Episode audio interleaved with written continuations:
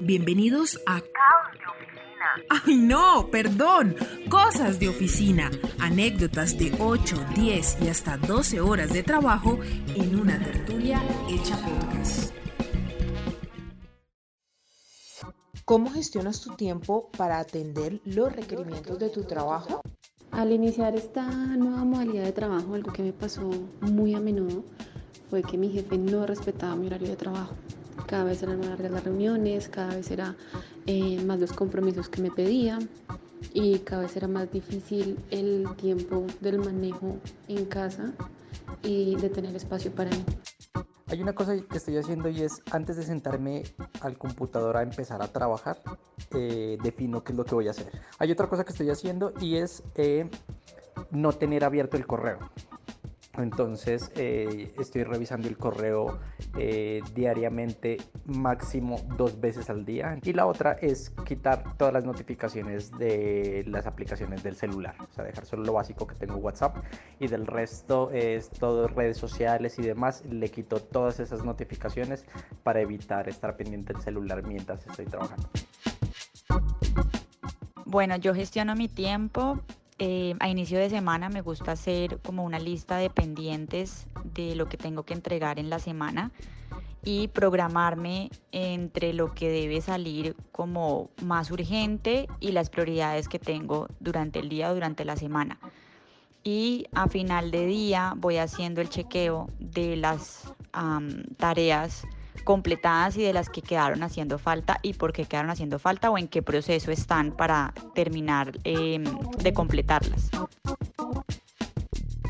En el calendario encontré una herramienta súper útil para poder um, programar mis tiempos para hacer las tareas específicas y de esta manera he podido eh, ir gestionando mejor mi tiempo y mis actividades laborales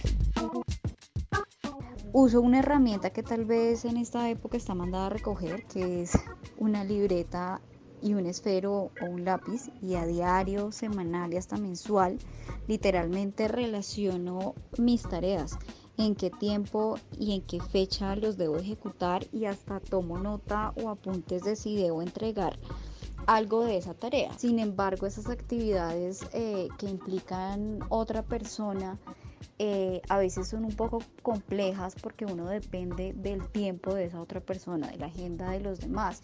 Y en eso, pues digamos que muchas veces uno tiene que empezar a reprogramar eh, actividades propias o actividades que se tienen que llevar a cabo con los demás. Bueno, bienvenidos una vez más a este nuevo capítulo de nuestro podcast caos y cosas de oficina. Hola Steffi, ¿cómo estás? Semanas sin escucharnos. No, la misma pregunta me hago yo, Kate, y la verdad muy contenta otra vez de traer este nuevo capítulo, de estar con invitados espectaculares como siempre lo hacemos en caos y cosas de oficina. Nos demoramos, pero valió la pena. Ya estamos acá con un tema que a todos nos preocupa bastante cuando estamos en la oficina y es cómo hacemos para que el día nos alcance para hacer todo. Y en todo este descubrimiento hay un tema muy importante que es el método en la oficina. ¿no? Que muy poco hablamos de eso eh, y la verdad es que eso puede ser una herramienta súper poderosa para alcanzar los objetivos que nos trazamos.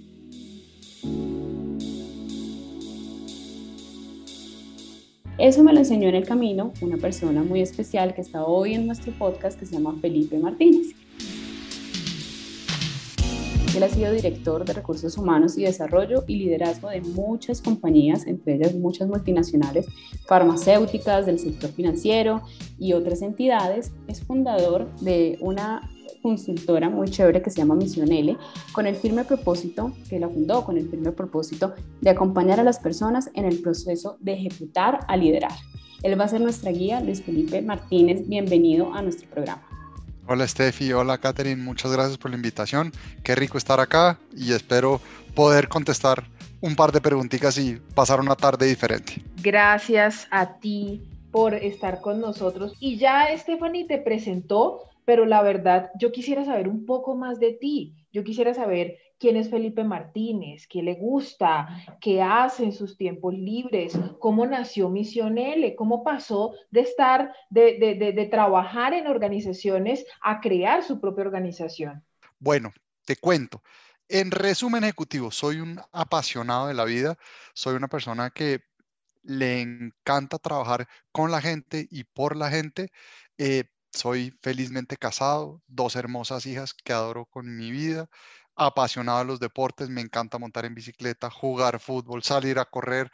Tengo una debilidad por las motos, me encantan las motos, me apasiona montar en moto y de lo que preguntabas ahora de cómo nace Misión Líder, Misión Líder nace o digamos que se crea en, la, en, en, en un par de preguntas y un par de preguntas estando en el mundo corporativo, trabajando en recursos humanos, trabajé casi 18 años en organizaciones en el área de recursos humanos, siempre me quedaba con la pregunta, ¿y cómo acompañar a los líderes? ¿Cómo podemos de una manera, digamos que más cercana, más, eh, más uno a uno, poder llevar a estos líderes al siguiente nivel?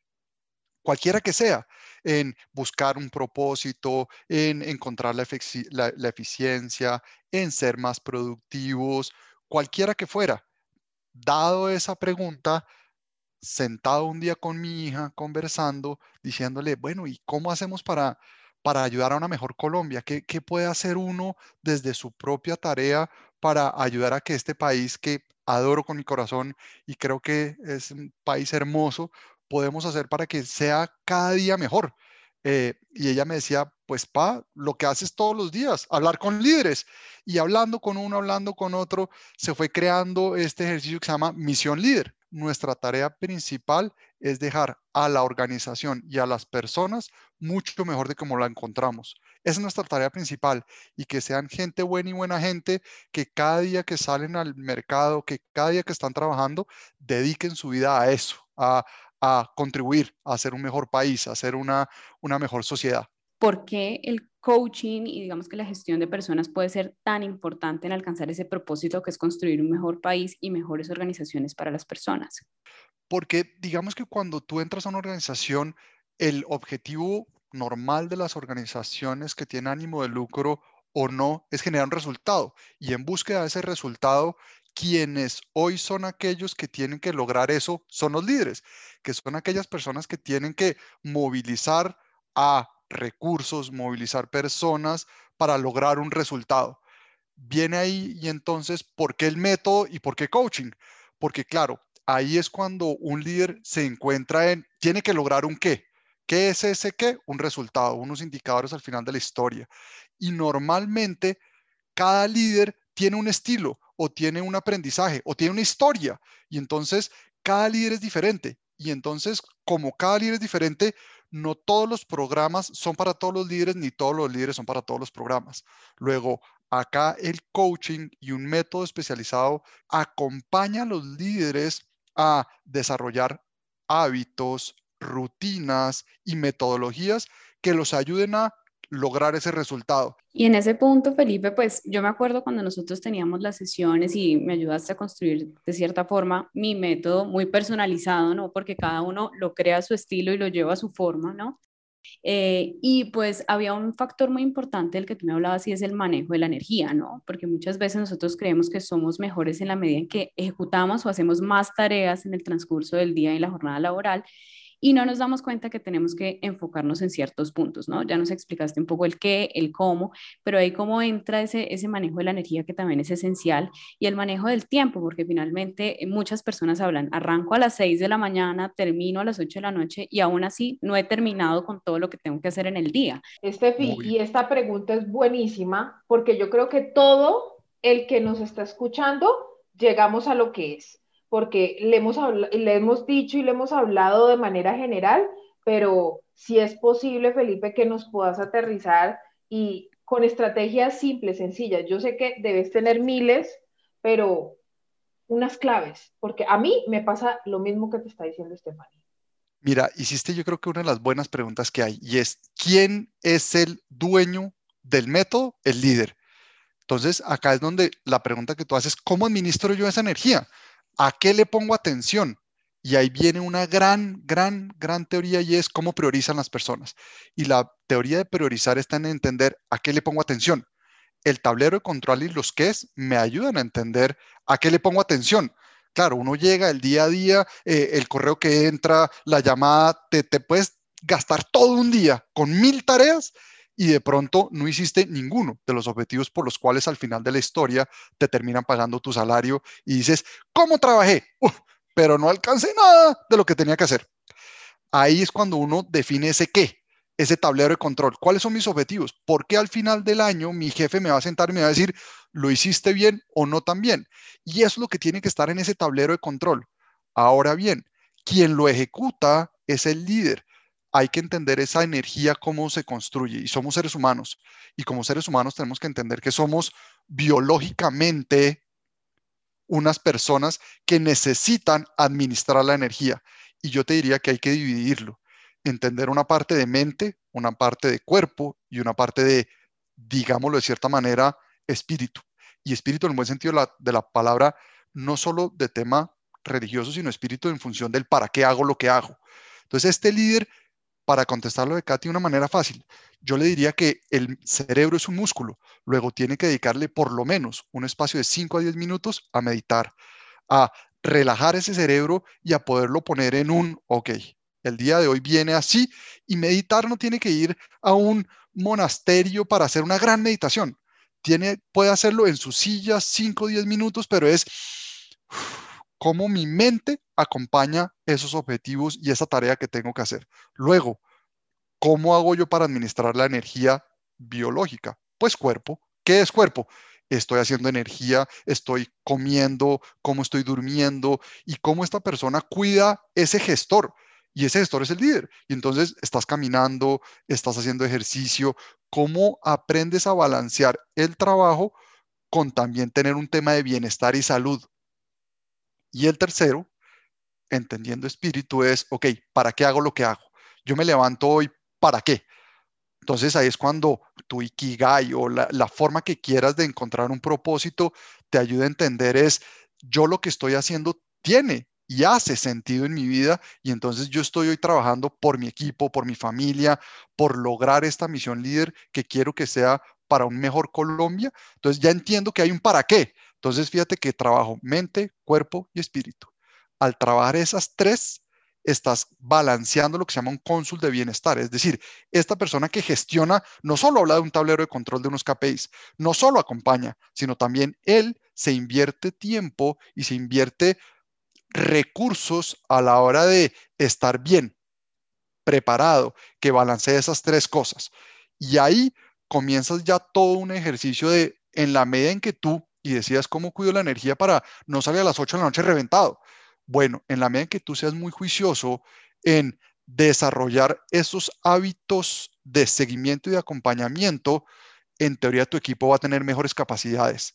En la medida en que tu equipo sepa a qué tiene que trabajar y cómo tiene que trabajar, básicamente tú vas a estar ayudando a generar una capacidad en tu equipo que va a estar desarrollando y que debería enfocarse en esos resultados. Luego, si yo ya sé que hoy tengo que vender cinco televisores y lo que me hace falta es mejorar mis habilidades de comunicación y yo trabajo en eso, entre mejor capacidades tenga tu equipo, mejor es la eficiencia. Y en donde mejor es la eficiencia, mejor la productividad y la productividad ayuda a que tengamos tiempos reales, tiempos para dedicarnos a lo que hay que ponerle atención. Pues precisamente eh, cuando uno tiene un equipo y debe acompañarlo y hacerle seguimiento, ¿cómo lo hago sin que se retrase mi trabajo? Yo soy comunicadora y tengo que revisar textos, editar textos de mi equipo, o sea, no se pueden ir sin mi revisión. Así que sí o sí debo revisar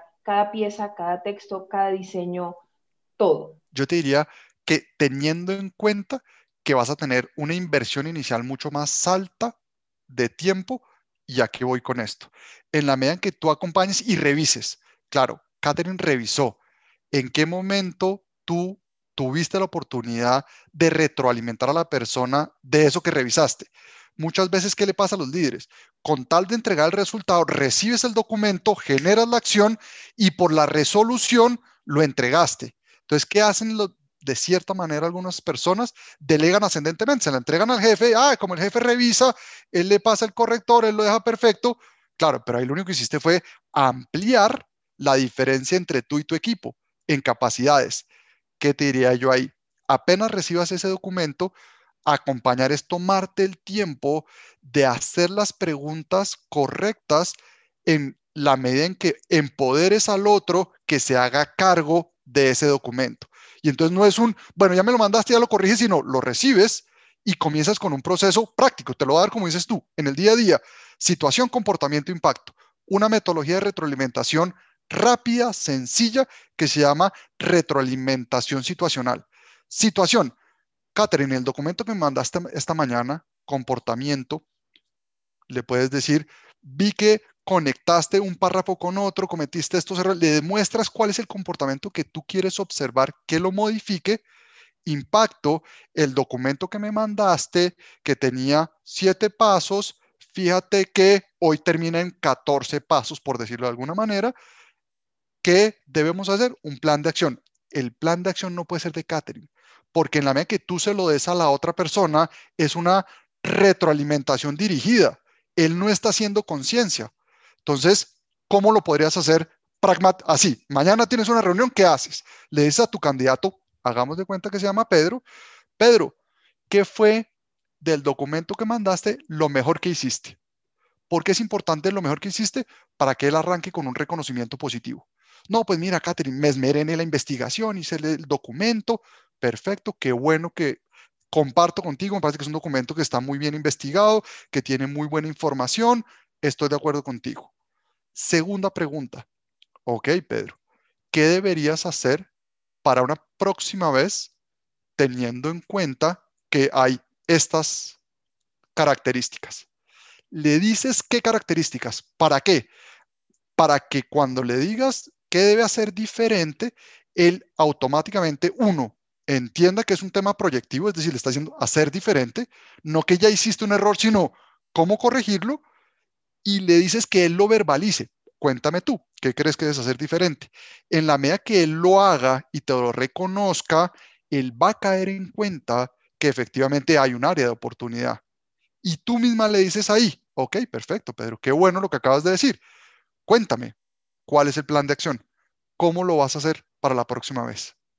Y él te lo tiene que decir, no tú a él. Porque en la medida que él reconozca y te lo declare, él mismo está generando el propio plan de acción tú ahí deberías decirle, perfecto, entonces para la próxima vez, como tú lo dijiste, vamos a hacer esto, esto y esto. ¿Cómo pasar, digamos, de esa etapa de, de ejecutar a volverse un influenciador para motivar equipos, para motivar personas, para ir de acuerdo a una estrategia de una organización o para desarrollar sus propias estrategias alrededor de, de una macro. Ahí, digamos que eso lo, lo hace uno cuando, cuando hace la revisión de una pirámide en una organización, donde se asume que hay unos cargos que son operativos, unos cargos tácticos y unos cargos estratégicos. En la medida que tú estás en los primeros cargos, dependes mucho de tu propia gestión. Entonces eres, digamos, lo que llamaríamos un contributor individual. Entonces tú entregas resultados, haces y ejecutas y le das. Entonces dependes de tu propio ejercicio, tus manos, tus habilidades, tus capacidades, sabes a qué te comprometes, sabes con los tiempos que tienes que hacer. En la medida que vas subiendo en una organización o vas desarrollando procesos o habilidades y vas a un paso táctico donde ya tienes coordinaciones, analistas, gente a cargo, pues ya no solo dependes de ti, dependes de otras personas y de tu trabajo con otras áreas donde no solo tienes que lograr que una persona que hoy se llama tu colaborador logre algo para un objetivo entre los dos, sino que además tienes que trabajar con otras áreas porque ya eres coordinación. Entonces ya tienes que movilizar a otras áreas. En esa transición, yo te diría que es donde este colaborador que pasa de contributor individual a un contributor de, de, manera diferente, donde genera ya un impacto en otros, debería darse el permiso de parar, tomar un tiempo hacer un buen diagnóstico, de decir, oiga, ¿qué habilidades tengo hoy y qué me hace falta para ser ese buen relacionador? Yo te diría que la mayor inversión que puede tener un líder es gastar recursos en sí mismo, en investigar, en ver qué necesita para ese nuevo rol. Porque no porque yo fuera un buen contributor individual quiere decir que soy un nuevo líder. Ojo, ese contributor individual que era muy bueno vendiendo, no necesariamente es bueno haciendo que otros vendan, porque ya depende de cómo lograr que ese otro logre hacer cosas y ahí es donde, como hablábamos al inicio con Catherine, el método sirve un montón. ¿Por qué el método sirve? Porque así yo hoy no tenga la habilidad de ser el líder más inspirador del mundo, porque no tengo que serlo desde el día uno, sino lo voy desarrollando a través del tiempo, lo primero que me va a servir es tener una metodología. Entonces, si yo hoy digo, listo, yo antes tenía que hacer cinco llamadas y lograba cinco ventas, ahora mi equipo tiene que hacer cinco llamadas, cinco ventas, pero no las hago yo, las hacen otros. ¿Cómo sé que la están haciendo? Fácil, en los es. Esos rituales o esos hábitos que hacemos de seguimiento. Ahí podemos verificar cómo le está yendo con esa gestión y luego si cuando hace la llamada y no tiene la habilidad, ¿qué necesita para tenerla? Y entonces ahí es cuando tú dices, Feli, ¿y eso tiene unas etapas? Claro que tiene unas etapas. Tiene cuatro etapas, por decirlo de manera sencilla. Una es, ok, hoy cómo estoy, tengo o no tengo la capacidad, y si no la tengo, alguien que me dé la instrucción, alguien que me enseña cómo hacerlo. Primero, teoría número uno, ¿alguien me enseña o dónde puedo aprender a cómo dar esas instrucciones. Segundo, ya me dieron las instrucciones, ya me dieron el contenido, entiendo este contenido. Alguien que me diga si como lo estoy haciendo, lo estoy haciendo bien, que me acompañe, que me enseñe no solo en el día uno, sino en el día dos, tres, cuatro, a que si cometo un error, lo cometí, pero que me digan cuál fue el error y cómo hacerlo de una mejor manera, enseñar. Después vi una etapa 3 donde ya puedo yo a través de esta enseñanza seguir practicando y que mi líder me acompañe a través de preguntas.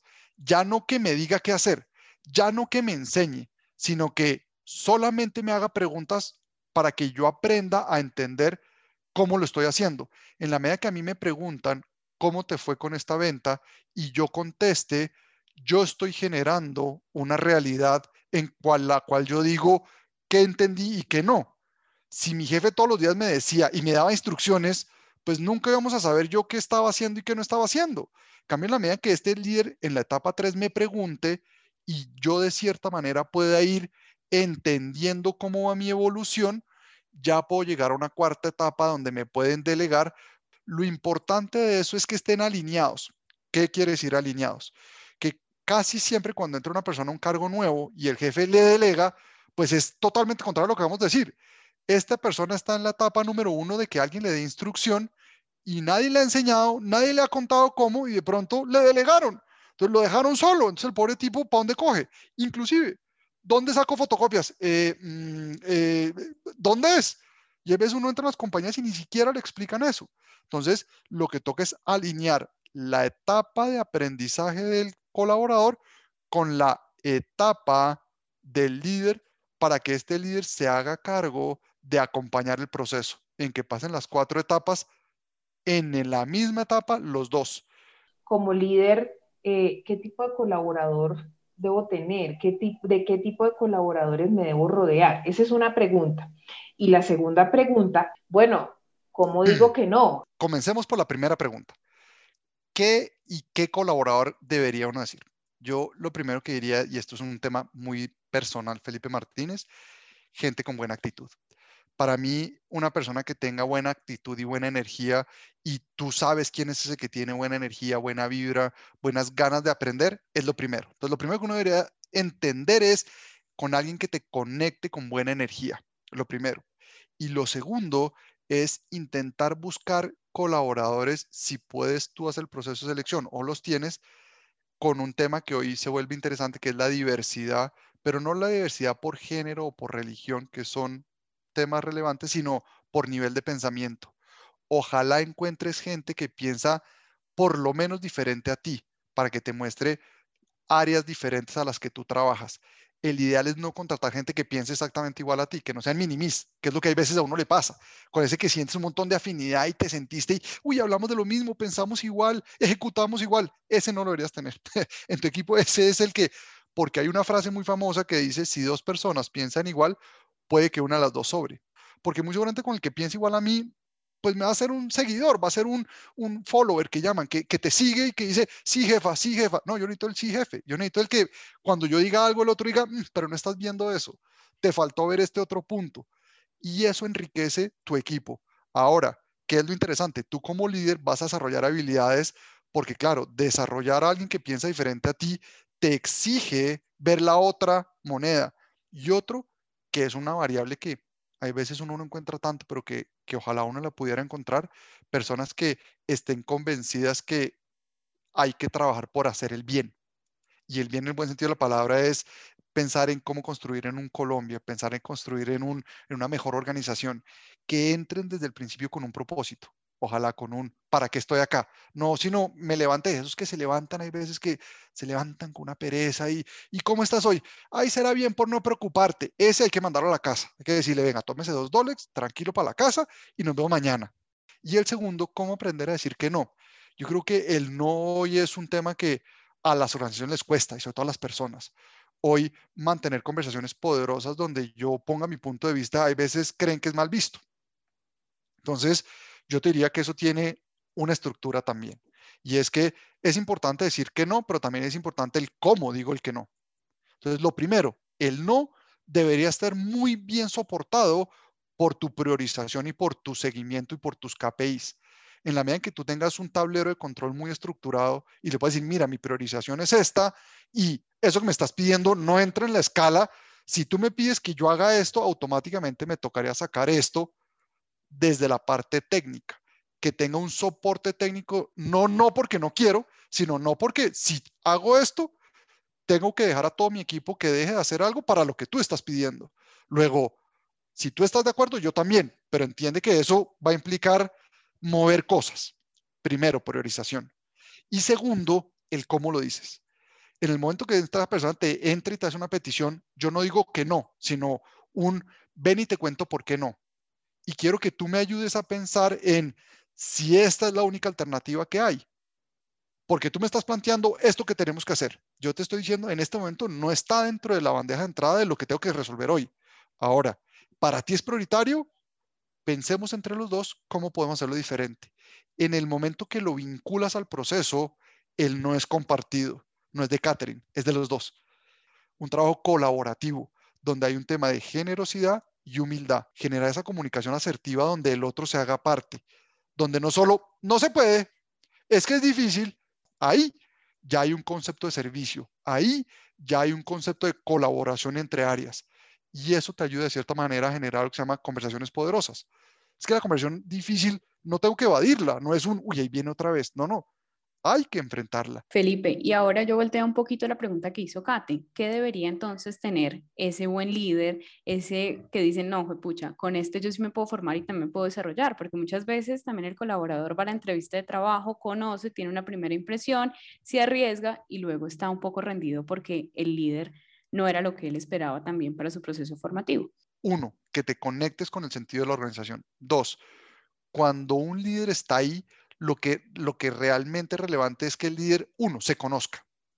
¿Por qué es importante? Porque yo no quisiera pensar que para que sea un líder ideal debe ser mi simpatía, toteado de la risa y haciendo risitas y yo soy el líder más querido, todos me quieren. No, no, ese líder no existe. Y ese líder que es simpático, pero no empático, no nos sirve. ¿Cuál es el líder que sí sirve? El que se conoce, sabe cuál es su estilo y entiende que a través de ese estilo, con un buen método, puede formar a otros. ¿Por qué? Porque yo puedo ser el más exigente, el tipo con la metodología más meticulosa y el tipo más riguroso y orientado al detalle. Y puede que yo no lo sea. Y entonces ese jefe no me sirve. Al revés, ese puede ser mi mejor formador. Sí, solo sí, él sabe quién es. Él entiende que su metodología es la que le da el éxito. Entonces, lo primero es, para contestar tu pregunta, un líder que se conozca un líder que sepa que a través de las habilidades y las fortalezas que hoy tiene, es un líder inspirador, porque no tiene que ser eh, cambiar su estilo o aprender a dar abrazos, o es que quiere, tiene que ser el tipo más simpático y dar abrazos todo el día. No, ese curso no existe. Si tú vas y buscas en el pensum del SENA, no existe dar abrazos y ser mi simpatía. No hay. Hay un líder que sabe lo que tiene y que en esa misma medida ejecuta en función de lo que tiene es el líder que yo quiero, que es genuino, que entiende cuáles son sus capacidades y que además invierte tiempo en el cómo, no solo en el qué. Que se toma el tiempo de, así no tenga respuestas, porque no hay nada más rico que cuando uno se siente y el líder lo oye a uno y aunque no tenga la respuesta, dice, venga y la buscamos. Eso está en otra área, eso lo debe tener tal experto. Entonces, no nos sirve el líder que todo se la sabe, porque más no espero que todo se la sepa pero que sí por lo menos me ayuda a encontrar la respuesta. Ya estamos llegando al cierre y tenemos una pregunta como para salirnos un poquito de todo este tema corporativo, pero que tiene relación. ¿Existe algún método para ser papás? ¿Cómo lo haces tú, Peli? Yo creo que lo más importante, y para mí pensando en, en papás y trabajadores, es disfrutar el camino. Lo primero es pensando en, es que nos toca hacer tareas. Es que hoy, en esta virtualidad que uno está acá en la presentación y entra la niña, papá, papá, una fotocopia, y uno dice, ay Dios, y me toca imprimir y pasan por detrás, ¿a qué le pongo atención? Yo les diría, mi versión no hay eh, una regla de oro. Todos los papás, al igual que todos los líderes, somos un universo y cada uno tiene su estilo diferente y no creo que exista el manual perfecto. Creo que hay métodos que sirven, creo que hay educación que sirve. Como papá, yo sí creo que debe haber una, una, una estructura, una estructura en a qué horas es tiempo de estudiar, a qué hora es tiempo de jugar y a qué hora es tiempo, digamos que de cierta manera, de otras actividades. En la medida en que yo le dé estructura a un niño hoy, mañana cuando esté en la universidad o cuando esté en el trabajo, ya tiene un hábito generado. Entonces, yo de por sí ya estoy creando ciertas rutinas que en el futuro para él van a ser muy provechosas y que va a servir en su vida laboral, porque lo que hoy hace en tiempos productivos, muy seguramente en el trabajo no le van a costar. Entonces, fíjate que yo estoy formando ya personas de bien para el futuro.